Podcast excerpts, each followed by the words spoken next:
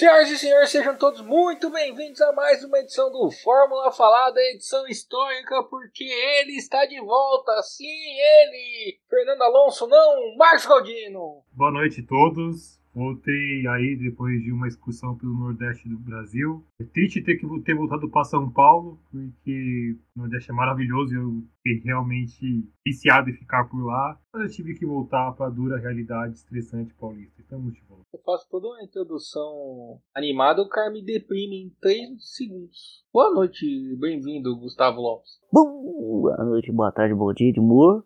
É, a passagem do Marcos pelo Nordeste, pelo jeito, foi muito proveitosa, que ele voltou pro outro astral. Eu sinto que é um novo Marcos. E assim como a Fórmula 1, uma nova categoria. Que domingo, Edmur. Pois é. A gente está vendo que o Galdino ele não ouviu, né, os últimos programas, por isso que ele ainda está aqui, não nos mandou aquele lugar. E digo mais, Galdino, se você quiser ir pro Nordeste, só vai para um lugar com conexão para você gravar, porque as pessoas sentiram sua falta aqui. É, realmente eu estava muito sem acesso à internet mesmo. Consegui assistir a corrida a muito custo, mas consegui assistir porque eu estava no meio do mato, para ser exato. Realmente, quando eu voltar para o Nordeste, eu vou estar mais acessível. Pode ficar tranquilo, eu voltarei porque o Nordeste é muito bom. É verdade. Eu quero saber uma coisa, trouxe um bolo de rolo pra nós? Cara, que eu, que eu engordei, meu Deus, Jesus. Mas aí se você engordou é porque você trouxe queijo pra você, aí já perdi o interesse no queijo, ou no bolo de rolo. Vamos falar, falando em rolo, vamos falar do que interessa, que a corrida foi bem enrolada. Gostou da, da, da junção dos assuntos, Gustavo? Fiquei preocupado, Gilmo, você falou falando em rolo, aí eu já fiquei assustado com o que viria depois, que quem ouviu os últimos podcasts sabe que o baixo nível imperou. Inclusive, até pedi desculpa para a gente recebeu muitas mensagens aí falando que as famílias ficaram chocadas do Edmur os nossos últimos comentários, principalmente a respeito da vacinação e das casas noturnas aí de São Paulo. A gente vai tentar se ficar longe desses assuntos e falar sobre automobilismo. Você sabe que eu fui ameaçado, né? Meu pai falou assim: eu vou mostrar pra tua mãe o que você andou falando no último programa. Falando em vacinação, eu tenho que dizer que eu sou aí o último vacinado no momento, né? Fui vacinado aí na última sexta-feira, bem legal, apesar dos apesares das lembranças das pessoas que eu perdi recentemente. Fiquei muito feliz pela vacina e porque chegou minha vez. Eu, eu acho que o Gustavo não tem idade para ser vacinado ainda, que é uma afronta a gente, mas é isso aí. Quarta-feira, o Marcos Claudino, é, já, já tô preparando aqui meu braço. Estou ansioso. Cara, nunca pensei que eu fosse ficar ansioso para tomar uma agulhada no braço. Mas estou extremamente ansioso eu fiquei feliz, mas eu fiquei com, também com sentimento de tristeza, porque eu acho que, enfim, vou entrar no caso agora, vamos falar de corrida, mas é, é, é, feliz, mas ao mesmo tempo é triste o que estamos passando. É doido, cara. Eu, eu não dormi a noite anterior. Eu trabalhei de inteiro com sono depois porque eu não dormi, cara. Eu fiquei ansiosão. É, é muito doido mesmo. O Gustavo tem razão. Mas feliz pela vacinação do Galdino e que a vacinação do Gustavo tá chegando também. E que todo mundo possa já falei isso semana passada. Se você está na sua idade de se vacinar, vai se vacinar. Se você é contra a vacina, você vai procurar outro podcast que a gente não quer você aqui. É isso aí. Procurar um psicólogo, né? De preferência. É, um, sei lá o que você vai procurar. Enfim, corrida muito boa pra gente ficar falando de coisa ruim. Grande prêmio da Hungria. Você vê que a gente segue com as nossas previsões acertadíssimas. Falamos aqui no último podcast que a prova ia ser horrível então, para todo mundo acordar que se a gente tava falando que ia ser horrível, é porque ela ia ser boa. E, rapaz. Mas choveu, né? Porque vamos, vamos falar a verdade aqui. Se não tivesse chovido como choveu no comecinho, teria sido aquela corrida de procissão. Você sabe disso, vamos ser honestos aqui. Mas não necessariamente. Às vezes, você não precisa da chuva, você só precisa ter o Bottas. Não é porque tá seco que a gente garante que o Bottas não vai fazer uma besteira. Aliás, só pra poder, como eu, como eu não tava aqui na última semana, no último podcast, eu achei aquela choradeira da Red Bull muito lastimável, sabe? Quando o Bottas deu strike lá e todo mundo, eu falei, meu, os caras vão chorar agora até mundo acabar, cara. Porque, olha, é, pelo que eu vi, realmente não teve essa choradeira que eu achei que ia ter, né? Eu até cheguei a pensar, mano, só falta os caras, os caras falarem que o Bottas bateu de propósito. Mas o Bottas bateu foi de ruindade mesmo. É, mas teve gente falando, inclusive. Tristeza. Ô, gente, o Bottas ele é o pior piloto de chuva da história da Fórmula 1. Aí um pinguinho, tem um pinguinho na chuva, já era, ele esquece como freia. É impressionante. Não, eu não me conformo, porque a gente já falou isso aqui. Ele é finlandês. Como que um finlandês não sabe andar na chuva? Eu não consigo me conformar com isso. É estereótipo? Pode ser que seja. Mas é histórico. Os finlandeses, por estar tá acostumado com a neve e tal, eles. Pode ser que seja isso, ou pode ser que não seja, mas. Cara, o Hakkinen e o Raikkonen foram dois pilotos absurdamente incríveis na chuva. E aí, bom, se bem que se a gente for tirar por isso, né? A gente teve também três pilotos incríveis na chuva, que foram é, Nelson Piquet, Ayrton Senna e Rubens Barrichello, e o Felipe Massa na chuva era o Bottas, né? Isso, o nome disso aí é xenofobia reversa. É quando você espera muito de um país e ele não te dá nada. Mas eu também eu acho que questão psicológica ali conta muito. Eu acho que o, Bottas, assim, ele não tá. Ele apanhou tanto do, do Hamilton que já viu que não vai ter a vaga lá, que eu acho que ele já não tá mais com a cabeça no lugar correta, sabe? Eu acho que psicologicamente ele não tá bem, acho que isso influencia no resultado também da corrida, com certeza. O Gasly é um exemplo disso. Não, pode até ser, mas é que. Não, pode até ser. Concordo com você. Mas é que o problema dele na chuva vem de anos, né? Não é de agora. Ele sempre foi horroroso. É, ele assim, ele fez uma largada desastrosa e fez o final de prova pior ainda que. Nossa, foi, foi, foi, foi, horroroso a participação do curtíssima do Bottas na corrida. Horroroso. Eu não achei, eu achei maravilhoso. Eu vou antecipar meu voto aí de piloto do dia. Porque se não fosse, se não fosse ele, eu, eu, você tirou as palavras da minha boca, Gustavo. Eu ia falar exatamente isso. Pra mim foi Nossa, pera, dia. calma. Não, não sei se sendo injusto. Que isso? Como é que vocês podem citar que o Bottas influenciou positivamente na corrida, sem citar também o nosso amigo Lance Stroll? Também, também. Rapaz, hein? E que foi aquilo também, hein? Ô, pessoal, o que, que, será que passou na cabeça dessa criança no momento que ele colocou o carro na grama, do nada? E quase que ele passou por cima do Leclerc, literalmente. Na chuva. Que isso, gente? Mas foi assim, positivo para a corrida, que depois disso a corrida foi muito boa. Foi uma corrida no começo bizarro, porque aquela largada do Hamilton é, sozinho na pista realmente foi um, foi para poder marcar, entrar para a história da Fórmula 1. A gente vê a história sendo feita ali, porque jamais pensou ver isso um dia de o piloto largando sozinho. Que pataquada da Mercedes, né? Pessoal, que simplesmente esqueceu que era para chamar o cara pro box. Então, o Hamilton deu uma entrevista depois falando que não foi a equipe. Ele pediu para ficar. Ele pediu pra ficar porque ele achava que ia voltar a chover. E aí se deu mal. Ah, mas aí, aí ele, tá, ele tá daltônico, né, cara? Porque você olhava pro céu, tava, tava pra ver pela TV que o tempo tava aberto, né? Ele desistiu disso em uma volta, Edmur? Em uma volta ele falou, ah, não vai chover mais. Acho que aí ele viu que não tava rendendo nada, porque já tava seca a pista, né? Mas é, mas é estranho, mas é estranho, porque todos os pilotos né, decidiram ir pro box, né? Todo mundo decidiu pro box, né? Ninguém decidiu o contrário, né? Ele era o que menos precisava arriscar naquele momento, né? Ele tava em primeiro, o Verstappen lá atrás. Poderia ser que pela posição deles no box ali, que ele logo no primeiro, ele poderia perder ali umas 3, 4, 5 posições. Mas ele ainda venceria a corrida no final, né?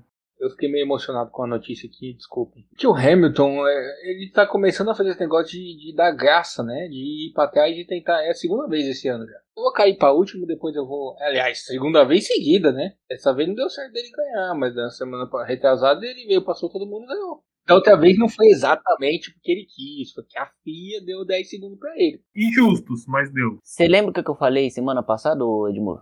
Se eu fosse o. Vou repetir aqui. Se eu fosse o Verstappen, eu me preocupava muito mais com a sequência, porque foi justamente assim que o Hamilton largou pro título em 2018, que ele disparou pro título em 2018, e eu ficaria muito com a cabeça muito pegando fogo praticamente, porque eu estaria muito preocupado. E o que aconteceu foi que a Mercedes deu um baile na Red Bull esse final de semana. Né? Desde a classificação, só a Mercedes conseguiu colocar o carro com o pneu de faixa amarela no Q3. Então, se eu fosse amigo do Verstappen, eu ia falar pra ele, rapaz, eu acho que o homem acordou, viu? É, você fica provocando, né? E aliás, né? Dois homens acordaram, né? Os dois campeões do mundo. Aliás, três. O Alonso também, mas o Vettel também tava com sangue. Rapaz, o Vettel veio com sangue nos olhos. Falou: Ah, é aqui que tem os homofóbicos? Então, peraí. Deixa eu mostrar uma coisa pra ele.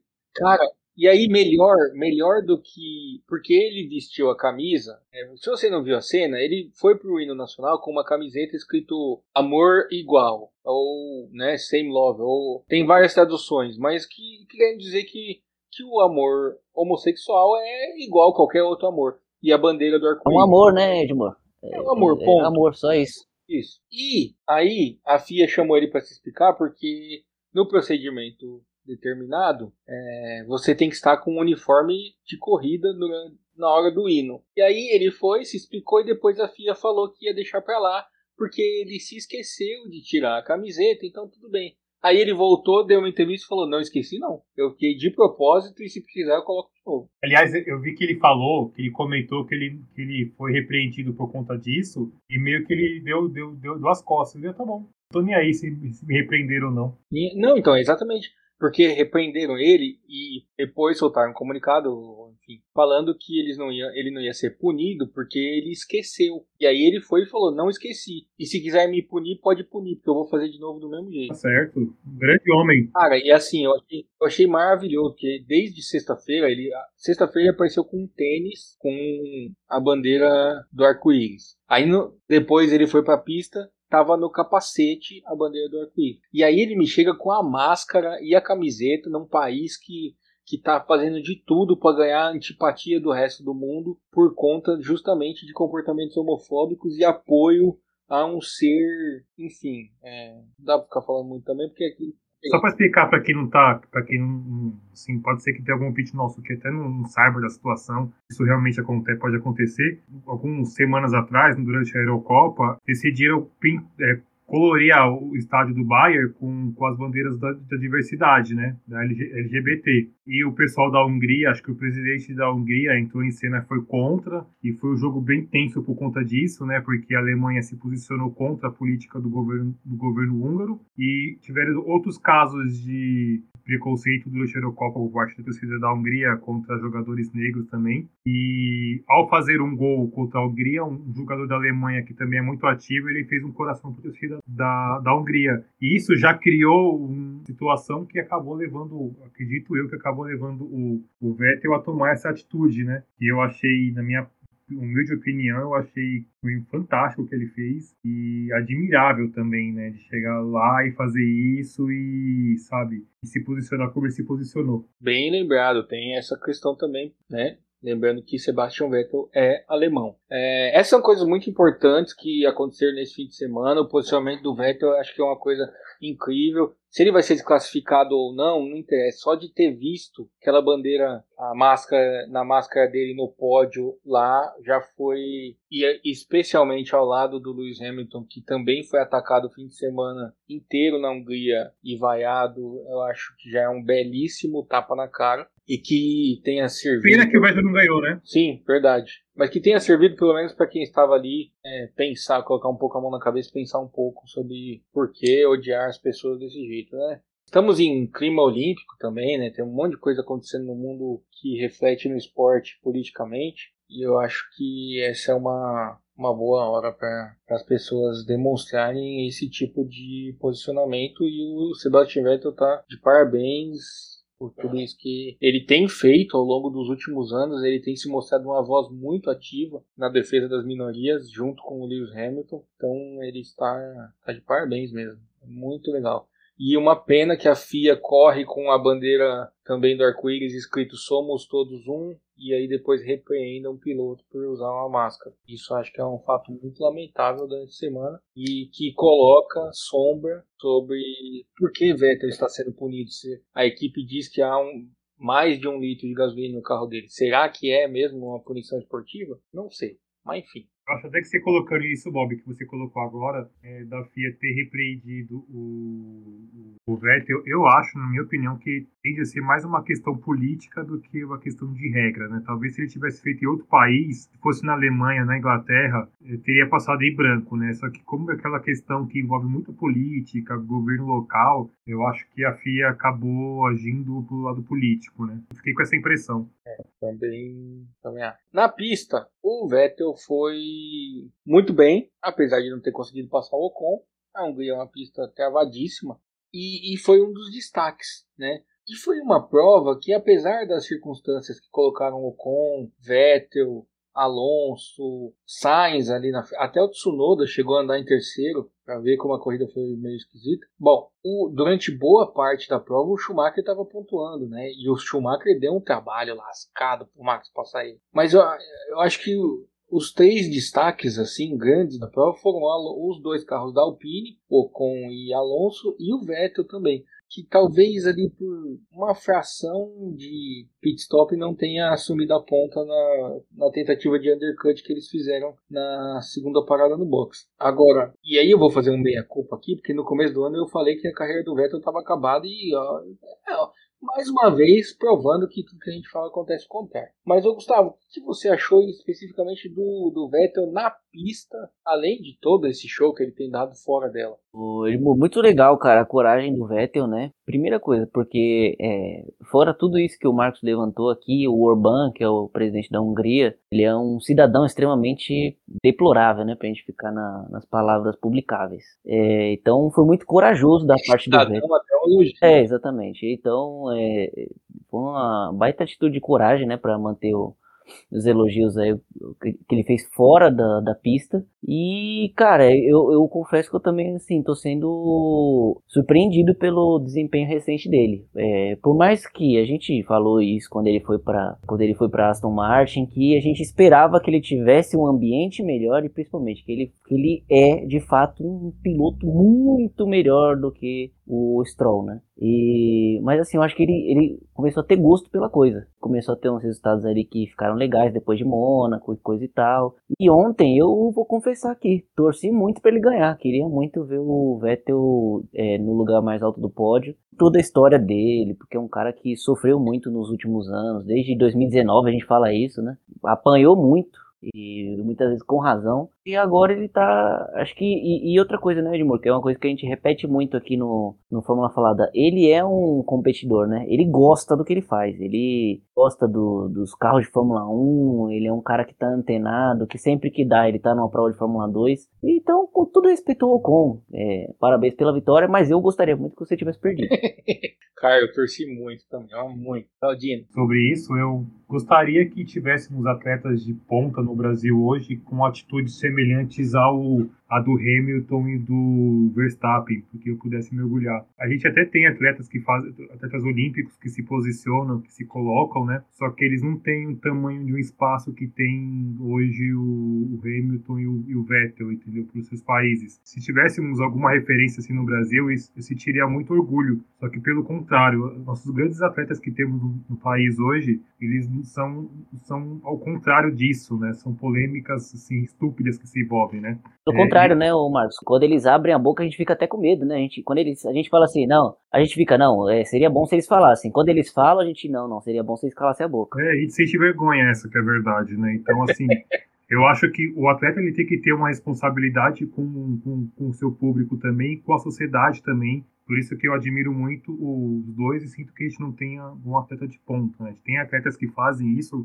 para não ser justo, mas não do, tamanho que a gente tem como que tem o que tem o Vettel e o Hamilton, né? E sobre a, a, a competição em si, eu achei que o, que o Vettel ele fez uma corrida muito boa. Ele pressionou ali o Ocon o tempo inteiro a fazer o cometer algum erro. Se fosse uma pista melhor, ultrapassagem, se fosse, por exemplo, Interlagos ou outras pistas que tenham pulso de ultrapassagem, teria sido uma corrida melhor do que foi, porque eu acho que o Vettel teria de ultrapassar. Todo mundo sabe como é na Hungria, né? É, eu realmente eu torci muito pro Vettel ganhar por toda essa questão que envolve que envolve a corrida, que eu acho que seria é, fantástico.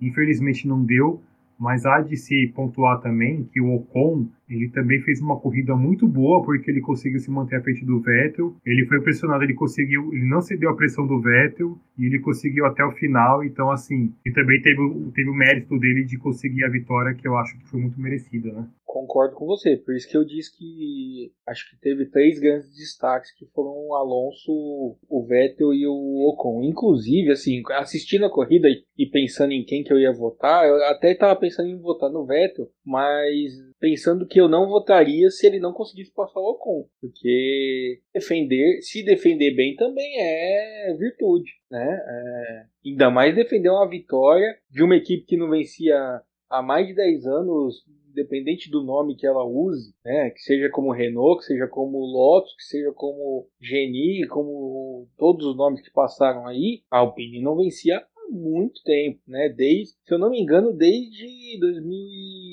2008, não é? Daquela, daquela corridinha lá que você sabe muito bem como é que foi, né? Essa mesma, a do Alonso, Singapura, né? É a última Exato. que eu conheço. 13 anos, enfim. E com o Alonso de volta, eu achei um resultado incrível, uma performance espetacular do Ocon. Ah, mas choveu, ah, mas ele caiu ali. Ele não caiu ali, ele se classificou muito bem. Ele soube evitar a confusão da largada e ele soube defender os ataques de um Vettel, que é um tetracampeão mundial, com um carro superior ao que ele tem hoje. Né? Aston Martin é mais carro e mais motor principalmente. Outra coisa que me surpreendeu nessa corrida, e muito, foi a atitude do, do Alonso de esperar lá o, o Ocon, abraçar o Ocon, erguer o Ocon e demonstrar alegria por ele ter vencido a corrida, diferente de tudo que já falaram do Ocon. E o Ocon falar no falar público que a vitória também foi parte do Alonso. Isso eu achei realmente isso me surpreendeu, porque tudo que falava do Alonso não, não, aconteceu esse final de semana, né? Pelo contrário. Eu acho que isso aí, ô Marcos, surpreendeu até a família do Alonso. É, total de 100% de surpresa, né? Exato, é, ninguém esperava isso aí não, a gente conheceu o Alonso. O Alonso fez um inferno na vida do Fisichella, fez um inferno na vida do Nelsinho, do Massa. Era 100% de aproveitamento, onde ele passava... Do Trulli. Do Trulli, nossa senhora, gente. Onde ele passou, ele arrasava corações. O, o Hamilton também sofreu muito com o Alonso no começo, né? Acho que o Fisichella ficou mais marcado porque o, o coitado Fisichella parecia um piloto pior do que ele era, né, o Edmar? Não, o Fisichella, assim, o Fisichella, quando começou a temporada, não sei se você vai lembrar disso, que se você era muito novo. O Galdino talvez tenha uma lembrança melhor. Quando começou a, a, temporada e todo mundo viu que a Renault era um carraço, assim, ó, em 2005, o povo falava que o Fisichella ia ser campeão do mundo, ia brigar pelo título de campeão do mundo com o Schumacher, e que o Alonso mal ia pontuar. Aí o Alonso engoliu o Fisichella com farinha. E todo e o próprio Massa até deu entrevista recente aí no podcast. O, nem gosto das pessoas que apresentam não, mas eu vou assistir porque eu sou curioso. E aí e outra coisa hoje, Moro e Marcos, depois que a gente começou a ter um podcast, todo mundo fez, né? Ninguém queria fazer. Aí a gente abriu portas aí, Brasil hoje, é do Bola, lembra o Bola do Pânico? Sim. Do Carioca. Aí o Felipe Massa foi lá. Parabéns, hein, Gustavo? Mas não, parabéns, eu sou um guerreiro. Eu sou guerreiro. Tudo pela informação. Mesmo, Bola, Carioca e o Márcio. Nossa. É, eu, eu passei por essa recomendação aí umas três vezes. Não, não assisti tudo, só vi essa parte que ele falou do Alonso. Alonso e do, do acidente dele. Eu sou muito curioso. E aí ele falou aqui que o Alonso é um cara que dividiu completamente a equipe, assim, que os caras que, que, que é, mexiam no carro dele, massa, é, não conseguiu olhar na cara do Alonso, assim, porque ele, ele era um cara que deixava o ambiente insuportável. E ontem eu vi que mais uma vez é, o Massa se equivocou. Mas, Gustavo, isso não é muito diferente do que, do que dizia na McLaren também, né? No finalzinho ali do. No, no, último, principalmente no último ano do Alonso da McLaren, né? Que o ambiente era bem ruim por conta do Alonso, né? O Alonso conseguiu comprar uma briga com o Ron Dennis, né, gente? Isso aí pouquíssimas pessoas têm essa coragem. O Alonso conseguiu fazer com que a Honda abandonasse a McLaren. Tem noção disso? A Honda abandonasse a McLaren a ponto de a McLaren comprar uma equipe de Indy e a Honda é uma equipe que historicamente tem uma ligação, uma fornecedor que historicamente tem, tem uma ligação muito grande com a McLaren por conta do tempo do Senna e a ponto de a McLaren ir para a Indy comprar uma equipe que usava motor Honda e a Honda falar não vendo mais motor para você, porque você foi vendido para a McLaren. Com esse povo eu não trabalho por causa do Alonso porque o Alonso falou do tal do motor de GP2. E, e não só isso, né? Ele fez inferno na vida da Honda, ficou fazendo propaganda contra e tal. É, o Alonso nem estava na equipe da Indy, mas falaram: não, com vocês a gente não trabalha porque naquela época vocês deram ouvido pro cara. Detalhe: depois que o Alonso parou de correr com o motor Honda, a Honda só evoluiu.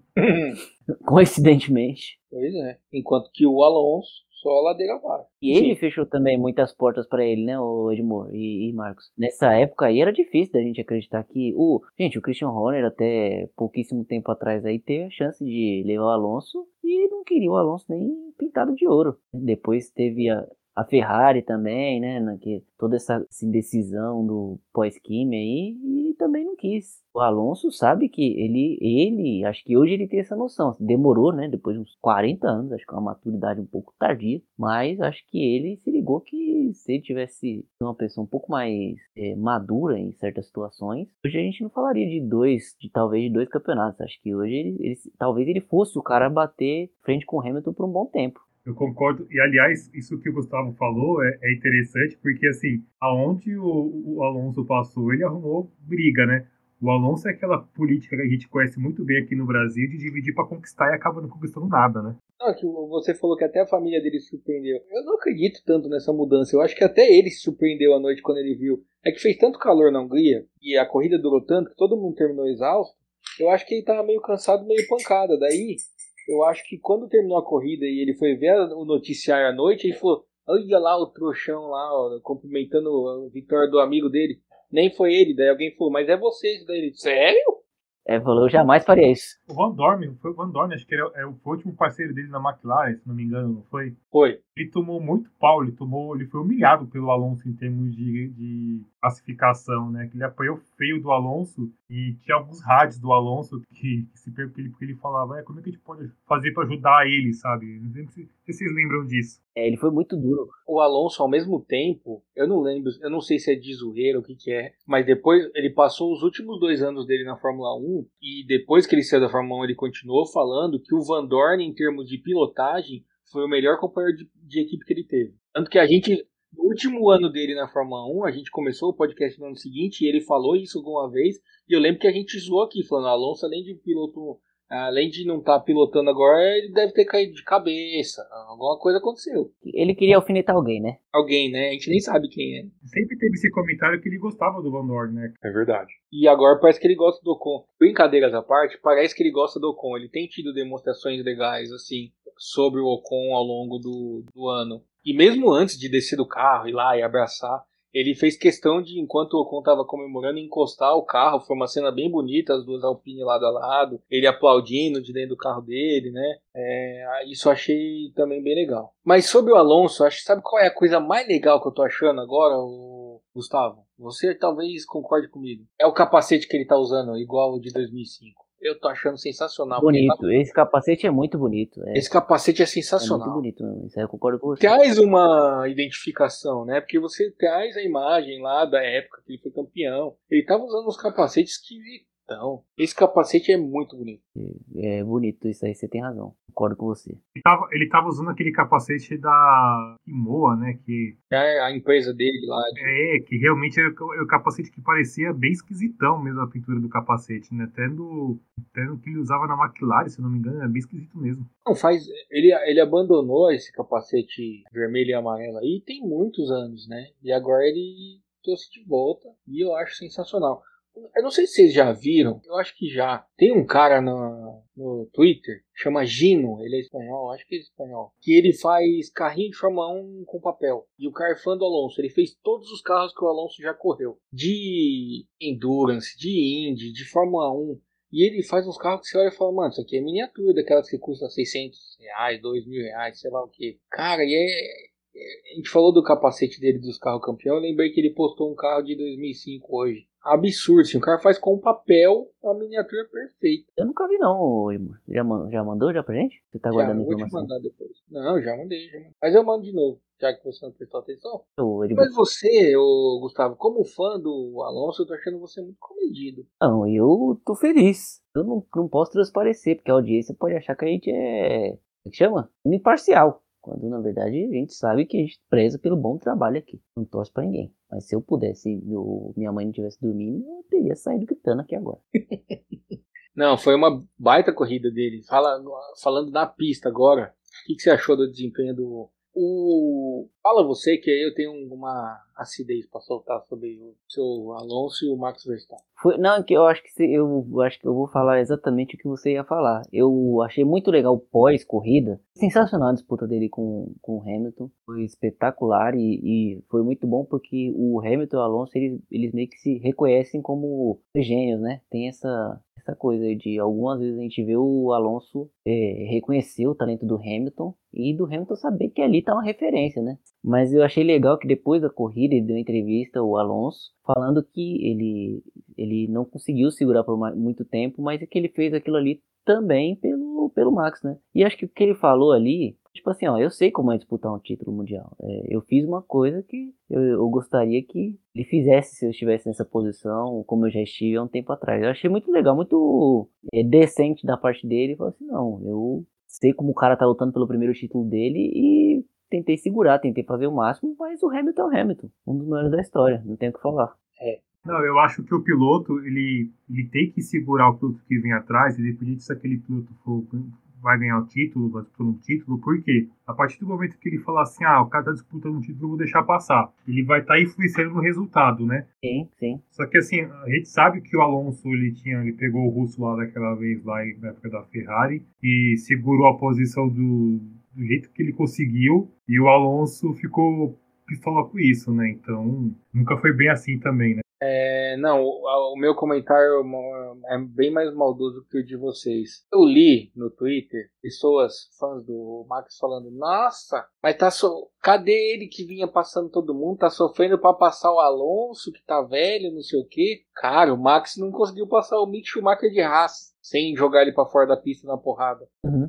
Né? E aí, a semana passada, nossa, ele, o, o, Hamilton bateu, colidiu o carro e tomou só 10 segundos, tinha que ser desclassificado. Mas o, quando o Max bateu no Mick Schumacher, não foi sequer punido, ninguém falando também.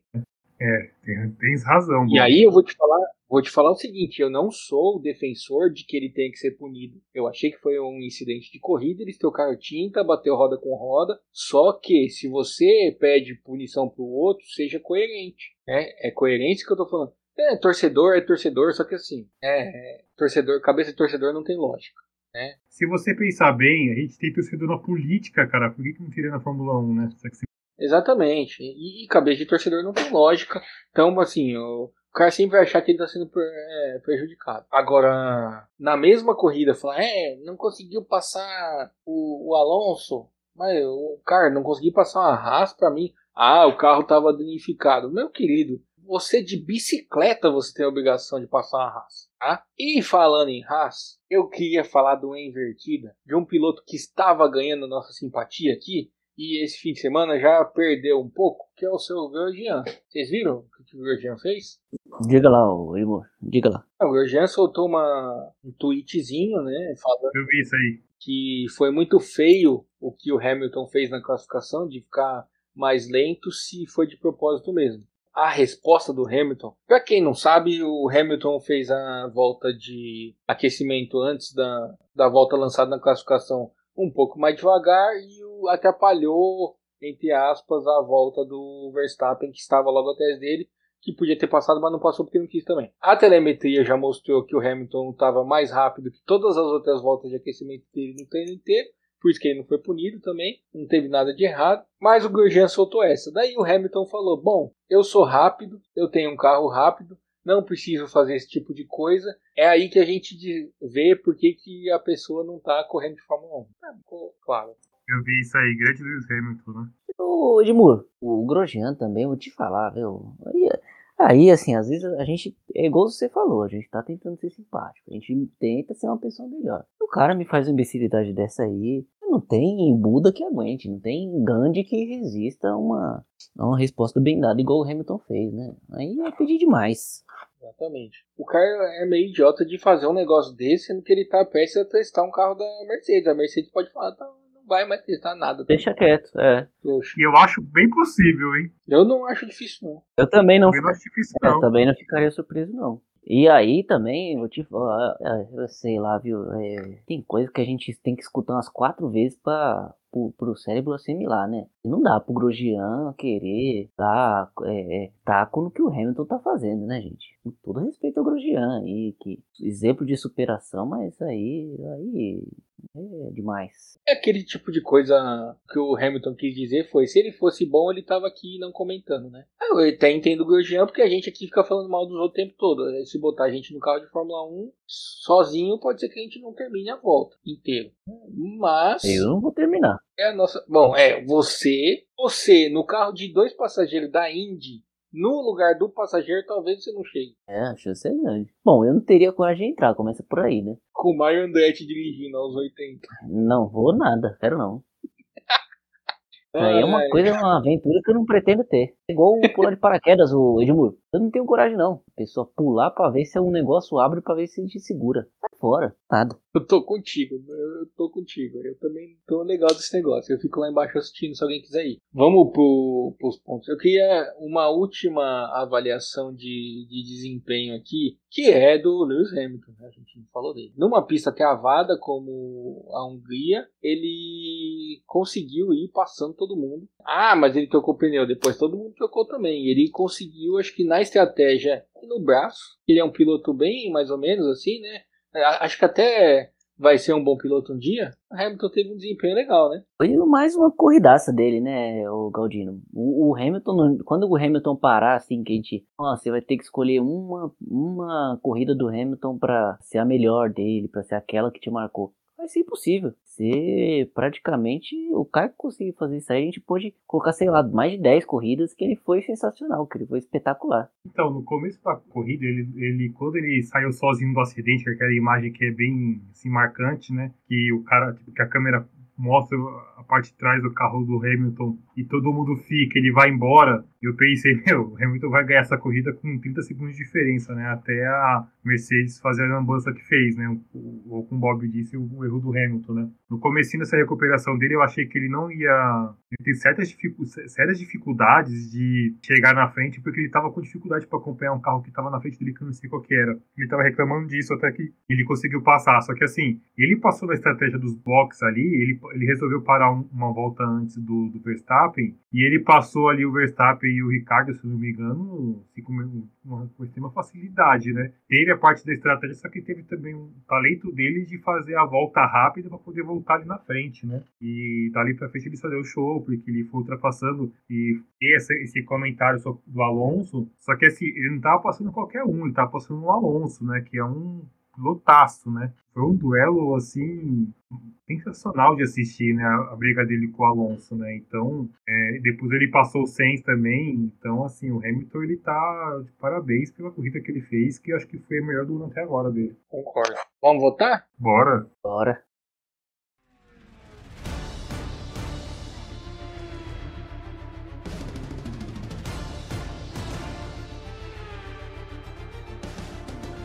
Olha, essa eu tô curioso, hein? Vamos.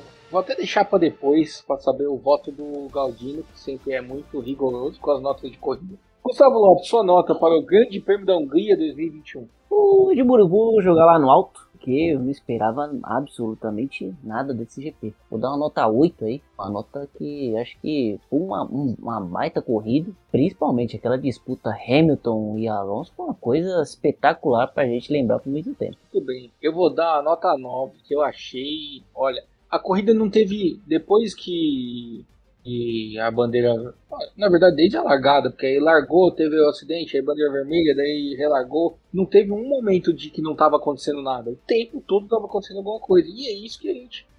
A partir do momento que todo o tempo está acontecendo alguma coisa, todo o tempo tem uma disputa, todo o tempo tem uma disputa que seja estratégica, pelo menos, alguém tentando fazer o undercut, é, é tensão o tempo todo, alguém acelerando para chegar e passar o outro e conseguir o que mais a gente pode querer de uma corrida? E o Bottas batendo e abandonando na primeira volta. Então é quase perfeito. Então nota 9. Seu Marcos Galdino, você vai ser o fiel da balança, sua nota. Será que eu causo uma polêmica aqui agora? Eu vou dar uma nota 9, porque eu acho que a Hungria não merece um 10, me perdoe. Mas não merece um 10. É exatamente o motivo que o único ponto que eu tirei é pela Hungria. É, mas assim, Muito bom. por isso que eu vou dar uma nota 9, né? Eu acho que não tem como ter uma das características do circuito lá da Hungria, não tem como ter uma corrida melhor que essa, né? Então, por mim, por isso que eu vou considerar esse 9, senão acho que ele tiraria mais um pouco.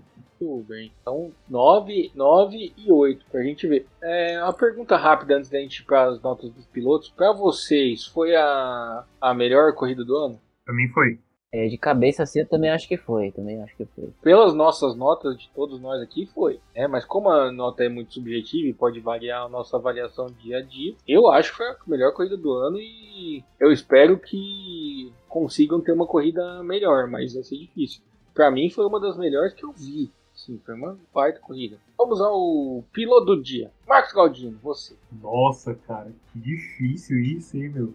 Piloto do dia, eu poderia posso colocar aqui o Vettel, eu vou citar com os pilotos, né, que fez uma, fez uma corrida muito boa. O Ocon, para mim, também, ele fez uma corrida excelente, mereceu a vitória. O Sainz, assim, ele fez uma corrida boa também, só que ele tava ali no, na patota, sabe, ele não vai, não vai ali o melhor piloto do dia. O Hamilton também, assim, fez uma corrida brilhante, mas eu vou ficar com o Alonso porque eu acho que, pelo que ele pôde tirar ali da. Ele tirou mais do, do, do, carro do que aquele carro tem, né? Porque eu acho que se fosse para segurar o Hamilton como, como, ele segurou, ele foi realmente. De onde ele conseguiu, ele realmente ele foi, foi sensacional. Então meu voto vai pro, pelo Alonso. Muito bem. Gustavo? Eu vou votar no Ocon, Edmur.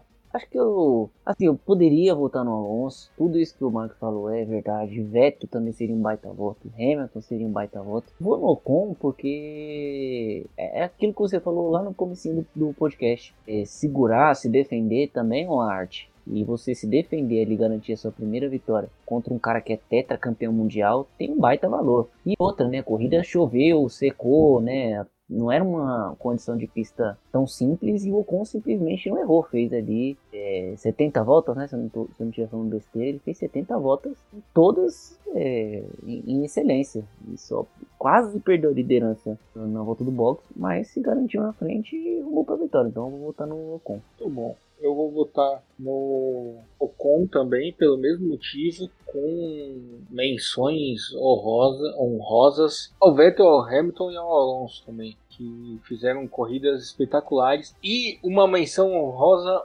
muitíssimo especial, que eu guardei para esse momento, que é o Nicolas Latifi, que eu não sei o que aconteceu, que me surpreendeu e fez uma corrida boa, pontuou. O, o George Russell é, é, um moço que ele tem. A, vocês lembram que a Hortência falava que a estrela do Rubinho tava na bunda? É o caso do Russell. Que tudo acontece com esse rapaz. Ele nunca consegue pontuar pela Williams, nunca. Aí ele vai pra Mercedes, ele vai ganhar a corrida, o carro quebra. Ele volta pra Williams porque o Hamilton se recupera da Covid antes da hora. Aí o dia que ele pontua pela Williams, Latifi pontua duas vezes mais que ele. E é o Latifi. Ah, coitado. O Mick também, o Edmur, fez uma boa corrida. Também fez uma bela ponta. Aconteceu com o Rubinho isso em 99, se eu não me engano, acho que ele é o Herbert, que era o parceiro dele, que o Rubinho tava numa temporada que ele tava com sangue nos olhos, com a fazendo vários resultados muito bons, que até colocou ele numa vaga na Ferrari, mas quem venceu naquele ano foi o Herbert, né? Numa corrida meio que nada a ver, né? Nossa senhora, verdade. E, e foi dobradinha ainda, o Herbert em primeiro. Foi, o Rubinho ficou em segundo, é verdade. Foi Spa Francorchamps, não foi? Não, não foi Spa, cara. Eu acho que foi foi no circuito que, que não tem mais, cara. O circuito não tá mais no calendário, mas não foi, não foi Spa, não. Nossa, eu lembro. Nossa, essa corrida eu passei a raiva. Meu Deus do céu. Foi, vou até procurar aqui. Foi pela Stuart Nürburgring. Nürburgring, exatamente. Nossa senhora. E deu até uma coisa ruim de. Sabe quando você lembra de um sofrimento anterior? um aperto no peito. Ah, meu Deus. É, não foi dobradinha, não. O Rubinho foi passado pelo, Pro, pelo Tully com uma Prost no final. Aí o pódio ficou duas Stuart e uma Prost fase. Que corrida. Ah, eu lembro que nesse dia eu torci muito pro Rubinho, cara. Vai muito pro Rubinho pra ele vencer. Mas, ah, mas, mas eh, deu o destino que ele foi vencer na, na, Alemanha também, em 2000, naquela vitória lá que foi épica também, né? Que a vitória do Rubinho, a primeira foi épica. Foi maravilhoso. Bom, vamos ao prêmio Grosjean, mais Grosjean que nunca. Ah, faltou a gente, todos nós, fazermos uma menção honrosa, que na verdade é o verdadeiro prêmio de melhor piloto o Valtteri Bottas, que sem ele nada disso teria acontecido. Alguém, por favor, dá um contrato para ele com a cláusula de que ele sai sempre em segundo colocado. Ele não precisa fazer a classificação, ele sempre sai da primeira fila. E sempre chovendo, tem sucesso. Sim. Não, mas apesar que você pensa o Bottas largando de Alfa Romeo na segunda posição. Não precisa chovendo para ele fazer uma besteira. Prêmio Grosjean do dia, Gustavo. Ah, eu acho que ele.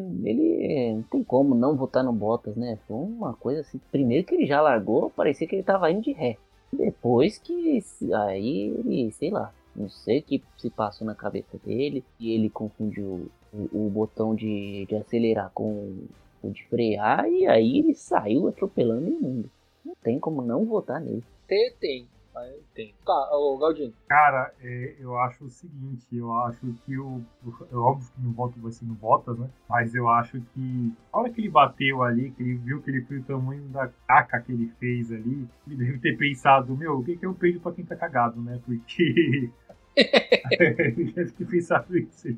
eu já tô na merda mesmo, então quer saber? Vou pedir desculpa, eu não tô nem aí. Eu acho que ele pensou nisso mesmo. Né? Eu acho que ele já desmotivou de vez, ele já entregou as pontas mesmo. Eu acho que ele nem deu importância. Todo mundo já sabe que a, que a vaga dele já foi, né? É só questão de esperar o anúncio oficial. Então eu acho que ele deve ter pensado isso na hora. Mas que dá pra não votar nele.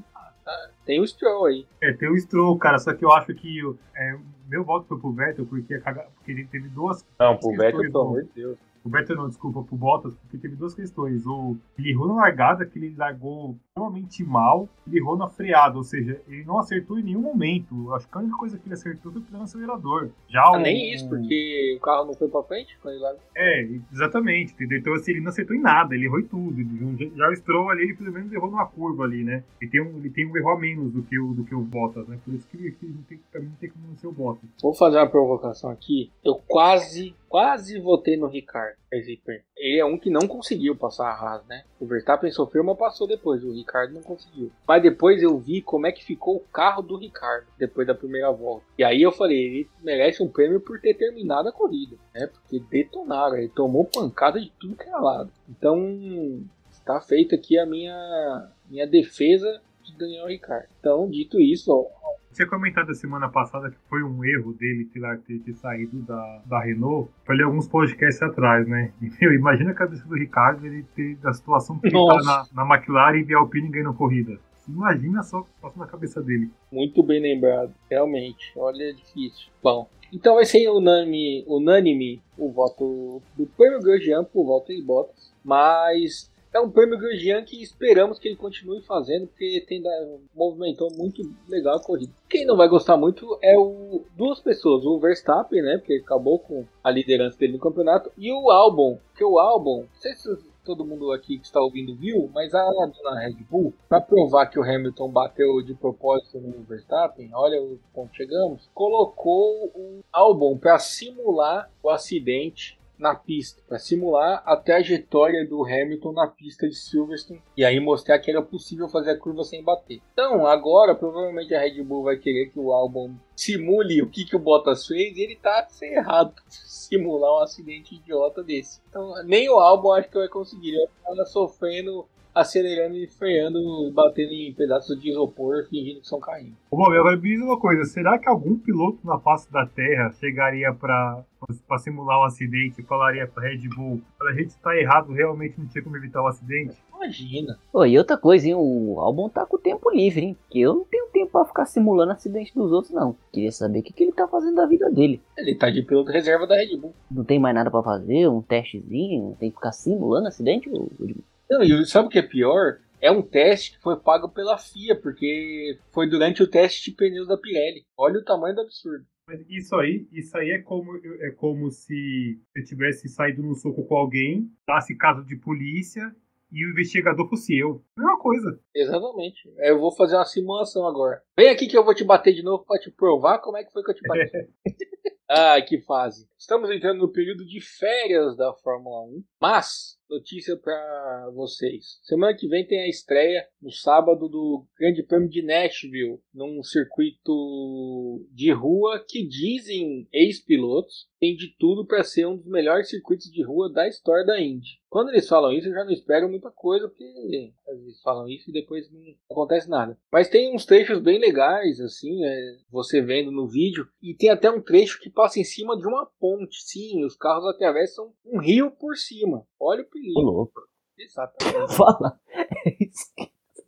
Tira a olha, você, você, fazer um circuito que passa por cima de um rio numa ponte, tendo o Grosjean entre os teus pilotos, tem que ser muito muito macho. Então, semana que vem tem isso. Vocês pretendem assistir o Grande Prêmio Nashville? Só pra saber se vai ter gravação. Ah, o Edmur, quando você fala que vai ter uma pista, que a possibilidade do piloto cair no rio com o carro é grande, aí você até chamou minha atenção. É, vou assistir sim. Garanto minha presença. É, se você me lembrar do horário do, de tudo, eu, prometo que eu vou assistir também. Então, semana que vem, a gente vem aqui pra falar mal do Grosjean.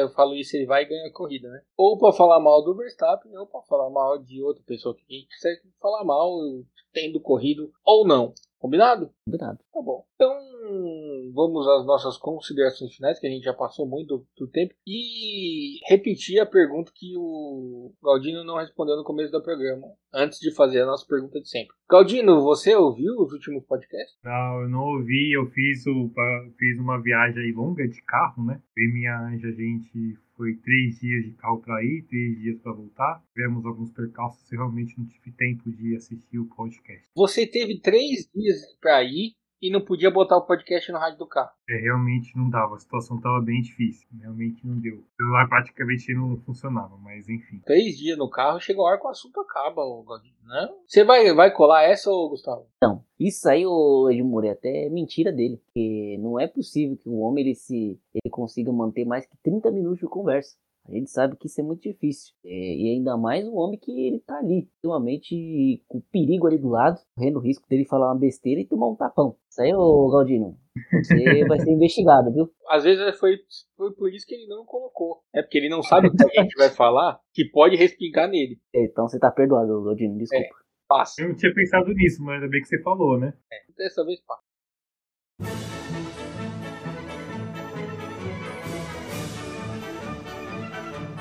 Então deixe suas considerações finais, o seu tchau pra gente encerrar o nosso programa para semana que vem a gente. É, eu estou de volta aí, agora a gente vai até o final do ano, eu espero que sem minha ausência, né? Eu queria deixar aqui um abraço aqui para um amigo meu que ele é torcedor do Hamilton até o talo, vai ser nosso ouvinte aí, com certeza vai ouvir mais nosso, nosso podcast, que é o meu amigo Edu Quintal. Ontem me mandou uma mensagem feliz da vida que o Hamilton ganhou, ganhou não, que ficou em segundo, e dá um abraço aí para ele. Edu Quintal, gente boa. Gustavo, suas considerações finais e o seu tchau? Pô, Edmundo, uma pessoa com o nome de Edu Quintal, a chance dele ser ruim é zero. Não tem condições. Edu Quintal, isso aí lembra tudo que tem de melhor no, no Brasil. ele é muito gente boa de verdade. Mas as suas considerações? Uma boa semana. Você não faça igual o Márcio Caldino. Escute, baixe o podcast aí. Se você for fazer uma viagem de três dias, é bom que dá pra você maratonar todas as nossas temporadas. E você, é, como você não está envolvido aqui no podcast, é bom que você não vai correr o risco de é, se comprometer com a sua patroa aí. Então pode colocar para tocar, viaja por Nordeste, ficar três dias ouvindo aqui as besteiras que a gente fala, você vai rir muito. O risco de bater o carro é quase zero, que você se mantém ali concentrado. E se você for fazer uma viagem longa, já baixa antes no seu Spotify ou no seu tocador de podcast pra não correr o risco de cair a internet e você ficar sem. Então baixa as três temporadas que dá tempo de ouvir. E voltar ouvindo também. Eu imagino, Edmur, você no meio da viagem assim, ó, segundo dia. Aí a mulher fala assim, ó, ah, semana que vem almocinho lá na minha, na minha mãe. Aí você já faz assim, vixe, vou colocar aqui um podcast pra gente. Não responde. Você não se compromete. E é, é estratégia. Ou então já tá tocando podcast certamente ela não vai estar tá ouvindo o que a gente está falando. E você não precisa também estar tá ouvindo, prestando atenção, mas na hora que ela fala isso, você finge que está prestando atenção e dá risada. Ah, esses caras são muito engraçados. Né? Isso aí às vezes é, é você foge de um cunhado que está pedindo dinheiro. É muito. É muita vantagem você baixar um podcast pra ouvir na estrada. Especialmente se for esse aqui. Não é pra ficar igual o Gustavo escutando podcast de bola, de. Não. Mas eu parei, agora só escuto podcast ruim. Legal. É isso. É... Vamos voltar com a nossa tradição. O Galdino está de volta. Galdino. Oi. Galdino. Oi, Quem é o melhor piloto da história? Ayrton Senna da Silva. Muito bem. Aí, Hoje ele nem enrolou. Ele não enrolou. Ele já deu na lata. É porque o Hamilton não ganhou. Quando o Hamilton ganhar, a gente volta a conversar. Semana que vem estamos de volta com mais uma edição de Fórmula Falada para falar do Grande Prêmio de estreia de Nashville na Fórmula Indy mercado de piloto e mais o que estiver acontecendo no mundo do, da Fórmula 1.